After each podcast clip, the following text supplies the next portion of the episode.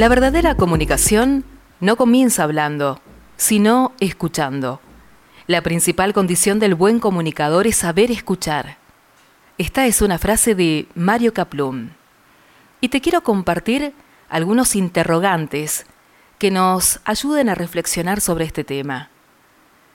¿Tenemos en cuenta todo lo que conlleva el proceso de comunicación? ¿Sabemos escuchar a los demás o solo nos limitamos a oír lo que nos dicen sin tener en cuenta el contenido emocional de sus palabras? Comunicarse incluye más que hablar, oír y hablar. Comunicándonos, transmitimos ideas, creamos realidades, inventamos posibilidades y principalmente somos capaces de coordinar acciones en el sentido de que el todo pueda ser mayor que la suma de las partes.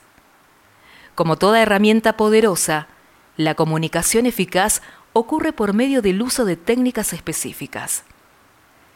Sabemos que hay personas más comunicativas que otras, pero ello no quiere decir que sean ellos los que tienen un don especial para comunicar. Pueden sí ser más comunicativas que otras personas, pero introversión y extroversión, en verdad, nada tienen a ver con la comunicación en sí. Profesionalmente la comunicación eficaz constituye una de las herramientas más poderosas de que uno pueda disponer.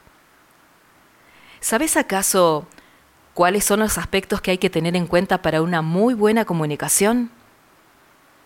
Escuchar, empatizar y emocionar.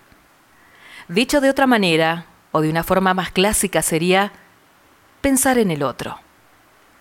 Nada resulta más convincente que hablar a los demás de lo que a ellos les importa, de sus necesidades, de sus motivos y en su lenguaje.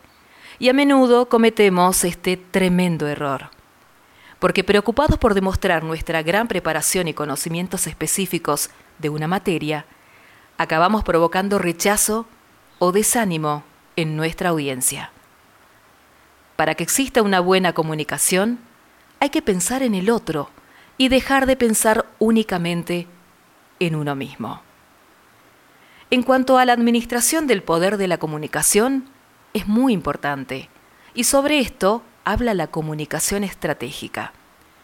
Cuando decimos que la comunicación representa un poder que hay que administrar, no estamos incurriendo en una afirmación gratuita ni voluntaria.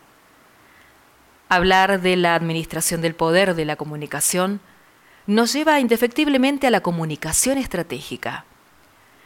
Si queremos canalizar la fuerza de la comunicación para llevarla a nuestro terreno, si queremos domar ese poder y que no nos salga el tiro por la culata, haciendo referencia al efecto boomerang, no tenemos otra opción que gestionarlo con arreglo a ciertos criterios. Todos sabemos por nuestras experiencias personales que la eficacia de cualquier comunicación, hasta la más simple sugerencia, depende de cómo, cuándo y de qué forma la planteemos. Si trasladamos esta reflexión al mundo organizacional, basta ver las cifras que se manejan hasta entender lo caro que puede salir un error. Y eso hace que cuando hablamos de la comunicación pública, lo espontáneo que suele imperar en la esfera privada ceda su lugar a la profesionalización, a la gestión y al control.